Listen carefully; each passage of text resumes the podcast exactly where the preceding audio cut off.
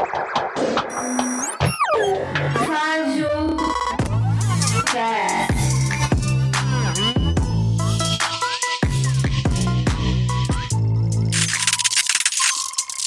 no ar mais um episódio do Fágio Cash. Eu me chamo Anderson, sou seu host de sempre, e esse é o primeiro episódio do Diário Fajuto de 2022.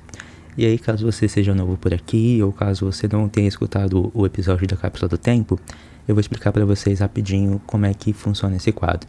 Mas eu recomendo que vocês ouçam o episódio da Cápsula do Tempo, que é o episódio anterior a esse, que lá eu explico como é que vão funcionar, como é que funcionam todos os quadros aqui do Faju.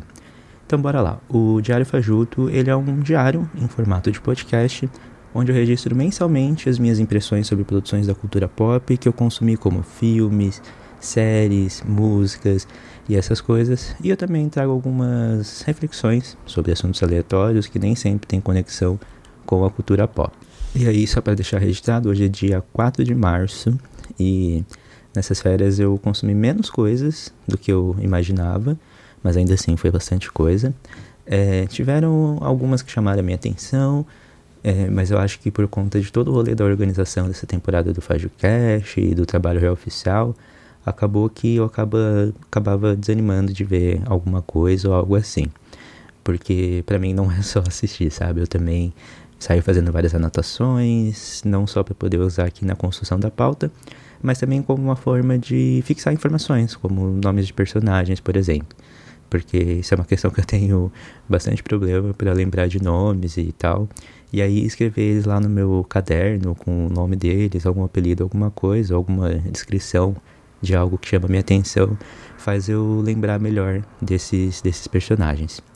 Enfim, então antes da gente falar sobre filmes e séries, eu quero comentar com vocês um pouquinho sobre o universo musical. Então, bora lá.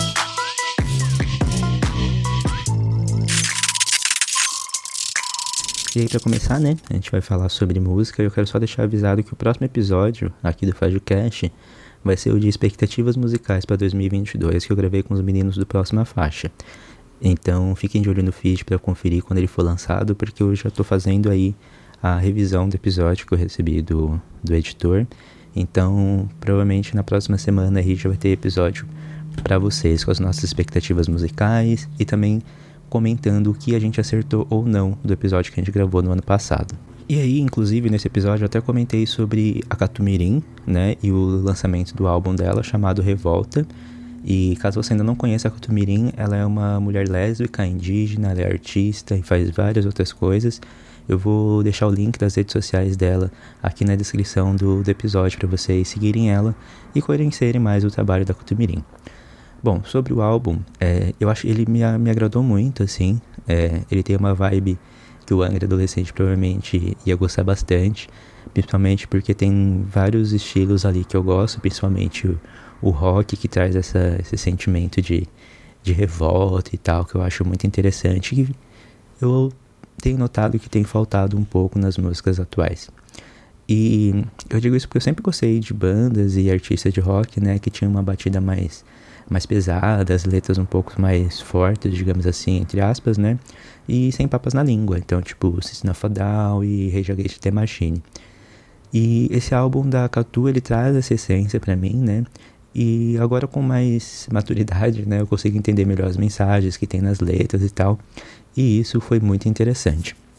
Mas não é só rock que tem nesse álbum né? A Catu ela mistura vários outros ritmos no decorrer do álbum e tem várias músicas que sempre que eu escuto eu fico com aquela vontade de cantar junto, sabe? Então, no momento, as que eu mais tenho escutado são Jogo Sujo, Sangue Azul, Falso Profeta e No Álbum. É claro que essas músicas vão mudando no decorrer do tempo, né, conforme eu vou escutando o álbum, mas são essas que eu tenho mais escutado no momento. Quem também lançou o álbum foi a Urias, né, que eu também estava esperando muito esse álbum. Eu tô na espera dele desde, tipo, do lançamento de Diaba. E, mas chegou o momento, né, finalmente. Eu gostei muito do álbum. Uh, eu acho que a única coisa que eu teria para reclamar sobre ele é que ele é muito curto, né? Mas para mim, ok, esse é o processo criativo dela, né? A gente não sabe o que, que acontece com o processo criativo exatamente para poder ter sido um álbum curtinho assim.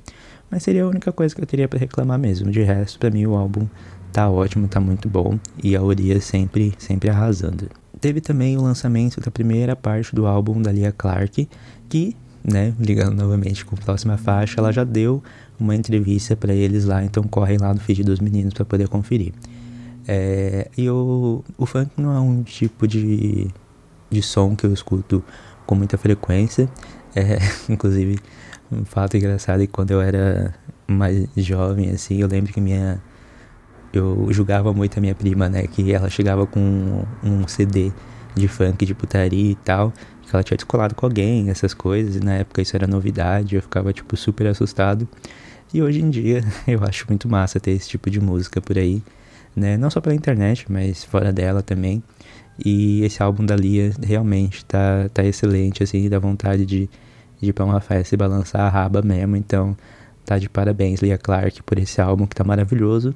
E sigo ansioso aí pra parte 2 do álbum. E aí, quem também lançou álbum novo esse ano foi a Glória Groove, que, como sempre, ela arrasou. E assim como a Lia, ela trouxe um álbum que traz muito esse clima de festa também, né? É claro que são álbuns diferentes e tal, mas tem, tem um pouco dessa vibe. É, eu, tô, eu gostei e eu tô gostando muito desse álbum porque eu tô escutando ele bastante. Eu tenho escutado ele em vários momentos enquanto eu tô fazendo alguma coisa e tal. Então eu ainda tô nesse processo de ir absorvendo as músicas aos poucos. Mas eu gostei muito de Bonequinha, gostei muito de Fogo no Barraco, gostei muito de Leilão, gostei muito de Sobrevivi, gostei muito de Vermelho, gostei muito de Greta. Então, assim, tem várias músicas boas, uma mistura de estilos incrível.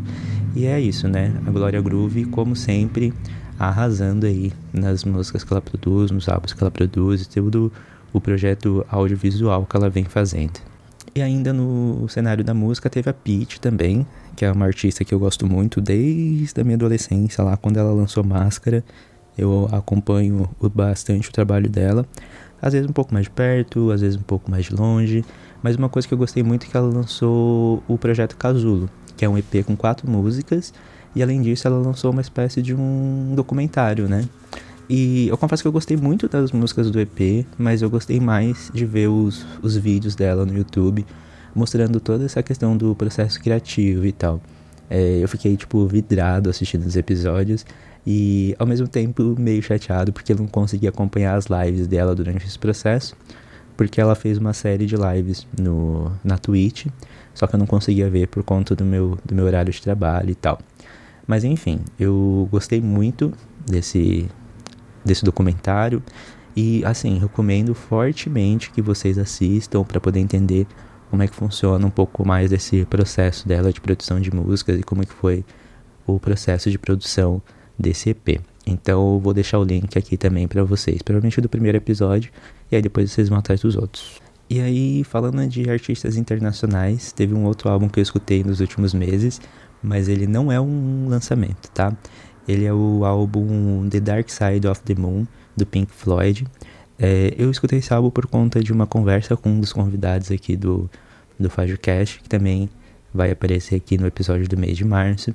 Mas enfim, eu achei interessante porque esse é um álbum de 1973 e foi incrível perceber como mesmo depois de quase 50 anos, né, essa escutar essas músicas é toda uma experiência auditiva, né? E é interessante perceber como é que essas experiências é, são, né? Mesmo depois de tanto tempo, assim, eu até estava comentando que é tipo você entrar numa brisa, como se tivesse tomado alguma droga, alguma coisa assim, só que através do áudio. E eu acho isso muito interessante, muito incrível, um álbum assim tão, tão antigo. Provavelmente seja algo aqui com as quais as novas gerações não se conectem tanto, mas recomendo que as pessoas escutem assim e tal. Talvez seja uma experiência até parecida com o que, por exemplo, as pessoas mais jovens podem ter com o álbum, o último álbum da Billie Eilish, né? Que ele tem bastante essa pegada de ter uma sonoridade um pouco diferente e que vai te envolvendo ali nessa, nessa sonoridade. Talvez não seja uma, uma boa relação Billie Eilish e Pink Floyd, mas não sei, talvez quando a gente pensa em, em gerações, talvez a experiência seja mais ou menos similar. E por último, mas não importante, né, sobre o universo da música, eu estava revendo a apresentação da Beyoncé no Coachella e, cara, cada vez que eu vejo essa apresentação, eu vou achando ela cada vez mais foda, assim. É, e aí eu fico pensando né, em todo esse rolê dessa indústria e no esforço que ela tem que fazer para ser reconhecida né, como uma estrela mundial.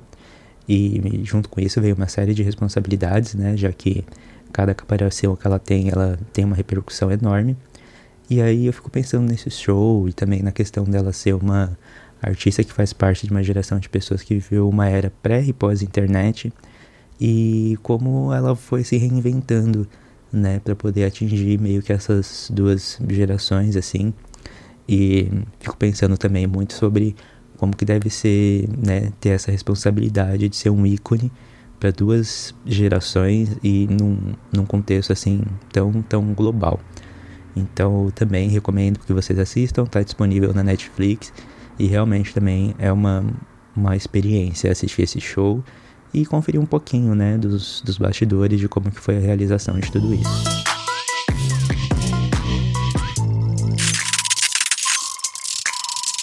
E aí, falando sobre séries, né? Uh, começar por Academia de Drags, que eu gostei muito, que teve uma nova temporada. É, achei bem interessante, fiquei bem feliz com esse retorno, porque eu acho que a Academia de Drags é uma produção brasileira muito importante.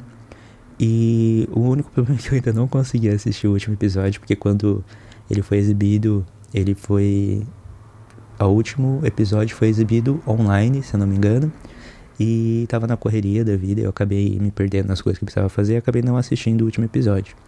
Mas eu ainda pretendo trazer um episódio aqui falando sobre, sobre a academia de drags para vocês. E aí uma série que eu assisti completa nesse meio tempo é, foi a série The Witcher. Eu gostei bastante da história do bruxão. Eu acho que dessa vez eles souberam construir melhor as coisas, né? Pra, pra que a galera não ficasse confusa e tal. Eu gostei bastante dessa temporada. Mas assim, eu não tenho muito para falar, porque na minha opinião a série fez, sei lá, não mais do que o necessário para ela ser boa. E isso não no sentido ruim, mas eu gostei e tô ansioso para ver aí uma próxima temporada e o que, que vai se, se desenrolar a partir disso. Teve também The Legend of Vox Machina. E eu fiquei muito animado com a ideia dessa série, porque ela é baseada em aventuras de jogadores de RPG de mesa. E foram eles mesmos que dublaram os personagens e tal. E aí, para quem não sabe, o Vox Machina conta a história de um típico grupo de RPG né? Que é um grupo de aventureiros que cada um tem umas características diferentes e aí eles têm que aprender a trabalhar em conjunto, né? E aí no caso desse grupo eles têm um caráter meio duvidoso, né? É, inclusive isso foi um dos pontos bem positivos para mim. E aí eles acabam aceitando uma missão para proteger o reino. Bem essa ideia de, de, de jogo de RPG de mesa mesmo, de fantasia medieval.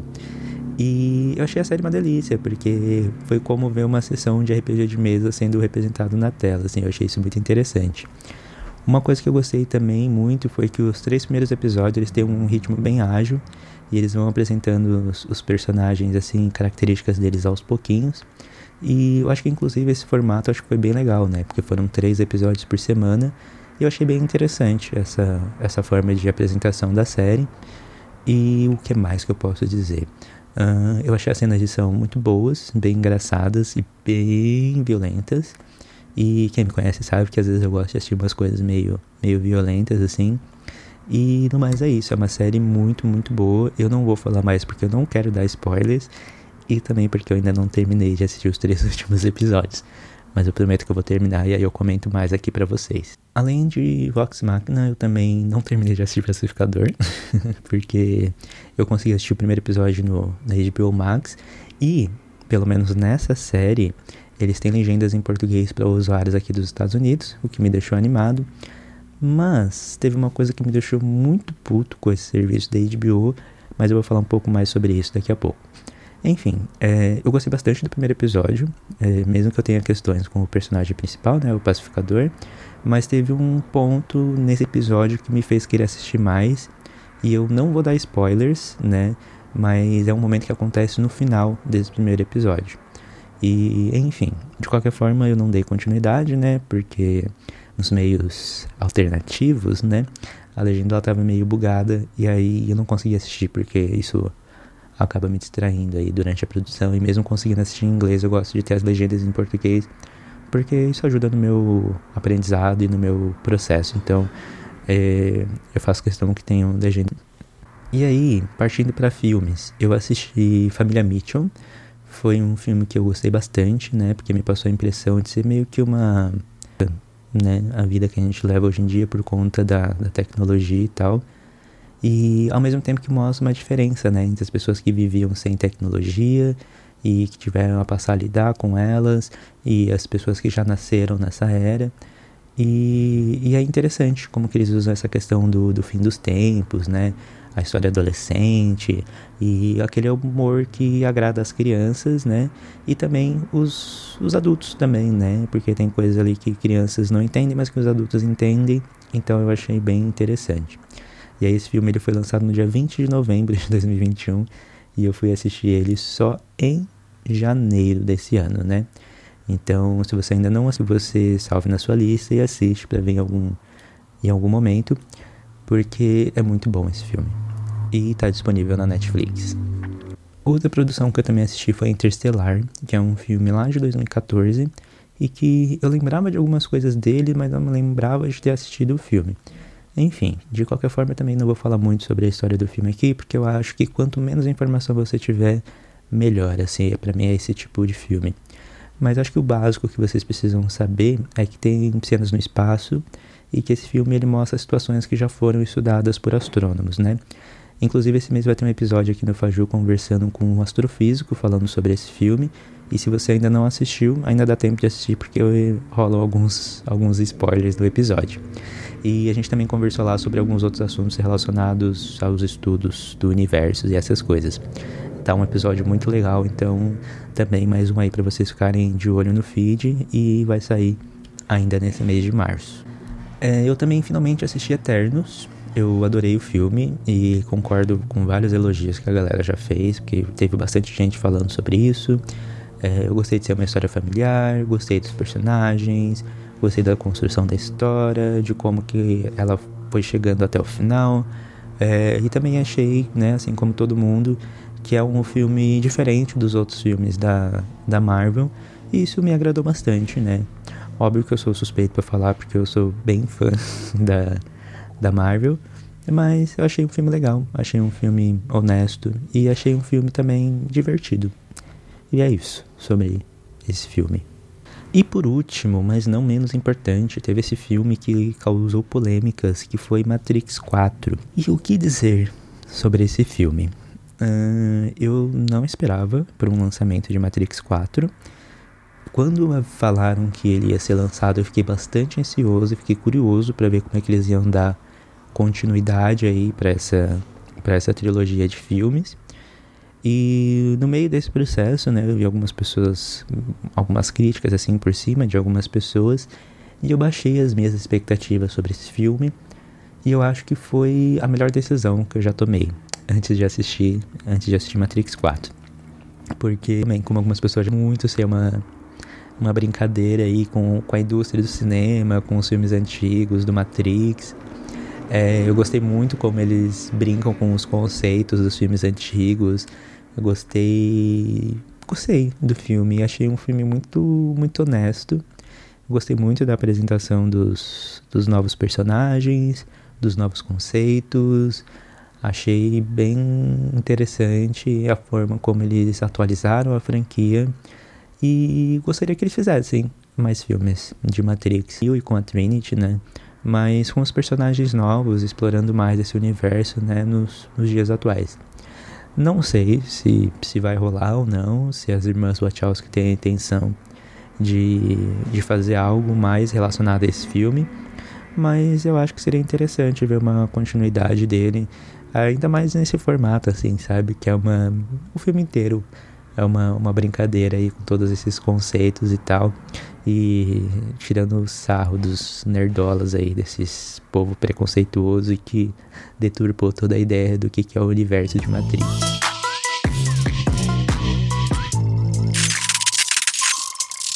E aí, fechando agora, tem algumas outras coisas que eu queria falar com vocês. É, lembra que eu falei lá quando eu comentei sobre o pacificador sobre a assinatura da HBO. Então, é, depois que eu terminei de assistir, eu não tenho plano premium, né? E eles me ofereceram plano premium. falei, bom, interessante, né? Vou dar continuidade nessa série porque me chamou a atenção. E aproveito e já assisto também Matrix 4. E a minha surpresa foi que, quando eu fui ver os planos de assinatura, eles cobram 9 dólares e 99 centavos por um plano de assinatura com propagandas. Pensando, por que caralhos eu vou assinar um serviço de assinatura, pagar 10 dólares por mês, para ainda assim ter propagandas? Porque quando a gente para para olhar para o mercado de streamings, a gente tem Netflix, não tem propaganda, Amazon Prime, não tem propaganda, Disney Plus, não tem propaganda. Uh, um outro exemplo que eu acho interessante, que é a Crunchyroll, que é de animes e tal, mas enfim, é um serviço de streaming. Ele tem propagandas, mas na versão gratuita. Você paga para não ter propagandas. Uh, até mesmo Spotify, que aí já é um outro serviço de streaming, mas é streaming de música também. Você tem propagandas, mas na versão gratuita. Então, a minha impressão é que a HBO, acho que pode fazer as pessoas de trouxa, e provavelmente está fazendo muita gente de trouxa, porque para mim não faz sentido você pagar um serviço que vai ter propaganda, sendo que aí eles vão fazer ainda mais dinheiro, sendo que eles já são uma empresa milionária, bilionária, eles vão fazer mais dinheiro com propagandas. E as propagandas né, poderiam servir para cobrir o custo de um serviço que seria gratuito ou algo assim, sabe? Para mim não, não faz sentido nenhum essa cobrança de 9,99 para você ter uma assinatura com, com, com, publicidade, sabe? Não, não faz sentido. Fiquei hashtag chateado, reclamei no Twitter e me senti sendo feito de, de trouxa, assim, sinceramente, sendo bem, bem honesto. E é isso, né? As empresas aí, mais uma vez, forçando a gente a procurar serviços alternativos, né? Para poder consumir esse tipo de conteúdo que às vezes não dá nem vontade de consumir, sabe? Dá uma brochada, porque aí eu penso, tipo, hum, vou falar sobre isso, vou fazer propaganda, pode ser que as pessoas assinem e, enfim, sei lá, só deixando aqui o meu desabafo para vocês. Outra coisa que eu queria comentar com vocês é que nos últimos meses eu fiz a minha prova no DMV, que é o departamento de trânsito aqui, para poder tirar minha carteira de motorista fiz algumas aulas práticas. Uma porra, é difícil dirigir um carro, hein? Carai. É, tô aprendendo ainda, tô nesse processo, mas queria compartilhar isso aqui com vocês. Porque foi uma grande vitória. Era uma coisa que eu não tava com muitos planos para fazer, mas infelizmente a vida aqui exige que a gente faça isso, mas é isso. Provavelmente em breve estarei motorizada e dirigindo por aí pelas ruas dos Estados Unidos. Outra coisa que eu queria falar também, fiz um vídeo lá no Instagram, mas novamente agradecer a galera que participou dos episódios de férias aqui do FajoCast, que vocês escutaram nesse período que eu estive fora, que foi essencial para poder fazer o planejamento dessa temporada e dos outros planos que eu tenho para FajoCast, que eu comentei lá da cápsula do tempo. Então, mais uma vez aqui deixar o meu meu obrigado a todo mundo que pôde participar. Teve gente que participou de última hora e mesmo assim topou o convite. E foi muito massa escutar essa galera e tal. Então, se vocês quiserem saber um pouquinho mais, vão lá no nosso Instagram, FajoCash. E aí, a última coisa que eu queria falar com vocês, foi um, um acontecimento aí, que aconteceu, um acontecimento que aconteceu comigo, é sobre a questão do gaydar, né? É, eu tive numa situação onde uma pessoa veio perguntar pra mim, ah, você acha que o fulano é gay? Aí eu falei, olha, eu não sei, não faço ideia. E aí a pessoa me falou, ah, mas é porque ele tem um jeitinho diferente, não sei o que, bababá, que parece. E aí eu falei pra pessoa, olha, é, eu acho que a gente não dá para se pautar por isso, porque tem pessoas que têm certos trejeitos e que também são héteros, isso não quer dizer nada, eu também tenho amigos que são assim, que não sei o que e tal. E aí a pessoa pegou e falou pra mim, ah, mas é porque, né, eu já ouvi dizer que vocês gays vocês têm um gaydar, que vocês conseguem identificar se a pessoa é gay ou não, tal, tal, tal. E aí, minha gente, eu não, não conversei muito com a pessoa sobre isso porque eu tava trabalhando, né? Então eu tinha outras coisas para fazer. Mas, ah, só para deixar claro, eu, acho, eu sou a única pessoa assumidamente gay lá no meu trabalho. Então, geralmente acabam caindo comigo, né? E já não é a primeira vez que fazem essa pergunta, mas essa foi a primeira vez que a pessoa foi um pouco mais fundo. E assim, nada contra a pessoa, tá tudo bem, as pessoas terem essa curiosidade e tal, Mas eu queria falar um pouco sobre o gaydar, né? Que é algo que a gente fala muito, já falou muito, até dentro da comunidade gay. E eu não acredito em, em gaydar, assim, sendo bem honesto. E eu acho até isso meio problemático em alguns pontos, né? Porque quando você fala em gaydar, você não tem nada que possa dizer realmente que a pessoa é ou não é gay. É, geralmente é baseado em características que a sociedade entende que uma pessoa gay teria. Então são trejeitos, formas de falar, tom de voz. E isso foi muito comum dentro da comunidade durante muitos anos. Assim, eu lembro que na minha adolescência a gente falava muito sobre isso, início da vida adulta também e tal. Mas com o passar do tempo eu fui entendendo que isso não existe, né? Na verdade, a gente só está ajudando a reforçar preconceitos que já existem nessa sociedade que é homofóbica. Então, porque a pessoa tem um tom de voz, tem um jeito de andar, um jeito de falar, isso não quer dizer nada sobre, sobre a sexualidade da pessoa. Né? Não, não faz sentido nenhum. E eu entendo as pessoas ficarem curiosas e tal, mas eu acho que quando as pessoas pensam sobre isso, elas têm que parar pensar em uma coisa muito importante. Sexualidade das outras pessoas não é da sua conta, sabe? É, pode ter curiosidade e tal, essas coisas, mas não é da sua conta. E a pessoa sendo ou não homossexual, é, é ela quem decide falar ou não. Então, se a pessoa não comentou sobre isso em nenhum momento, não tem por que você tirar essa pessoa do armário, né? Mesmo que não seja assim para todo mundo e tal, perguntando para outra pessoa, também é complicado você pedir para que uma outra pessoa tire alguém do armário, sabe? É, é meio eu acho isso chato. Até quando as pessoas chegam para me perguntar essas coisas, eu me sinto até constrangido, porque eu não me sinto nesse direito de falar se a pessoa é ou não, sabe? Cada pessoa tem o direito de falar ou não sobre a sua sexualidade, se a pessoa realmente for homossexual ou não, isso só diz respeito a ela.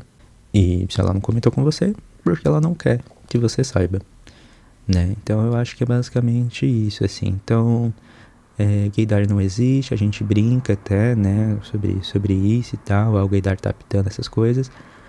Mas é isso, né, gente? É, não, não sai dessa, sabe? Acho que principalmente pessoas héteras que acham que gays têm, têm gaydar, eu acho que também é parte do nosso da nossa responsabilidade, sabe? Quebrar um pouco com isso. Mas, enfim, só mais um desabafo aqui, uma outra coisa também que eu já tinha comentado lá no, no Instagram, mas já não tá mais disponível porque eu comentei nos stories, né? Mas enfim, eu acho que é isso então por hoje, pessoal.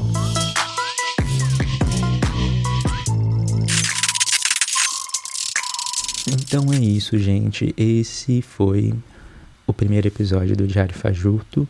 Espero que vocês tenham gostado. Tem muita coisa aqui que eu já tenho algumas pinceladas aí nas redes sociais, tanto no Twitter como no Instagram. Então me sigam lá, né? Que às vezes tem alguns desses pequenos spoilers do que vai aparecer aqui no episódio. E vocês me encontram em todas as redes sociais como FajoCast. Beleza? Então é isso, gente. Muitíssimo obrigado por escutarem esse episódio até aqui. Estamos apenas no segundo, o ano está começando, tem muita coisa boa que eu estou planejando aqui para Fágio Cash e tem outros planejamentos também que eu já falei para vocês. Vão lá na cápsula do tempo, que lá eu conto praticamente tudo que eu tenho planejado aqui para Faju e tem também uma outra novidade que tá por lá nesse episódio. Beleza? Então é isso. Um abração para todo mundo. Muito obrigado por escutar até aqui e a gente se vê por aí. Tchau, tchau. Este podcast faz parte do movimento LGBT Podcasters. Conheça outros podcasts através da hashtag LGBT Podcasters ou do site www.lgbtpodcasters.com.br.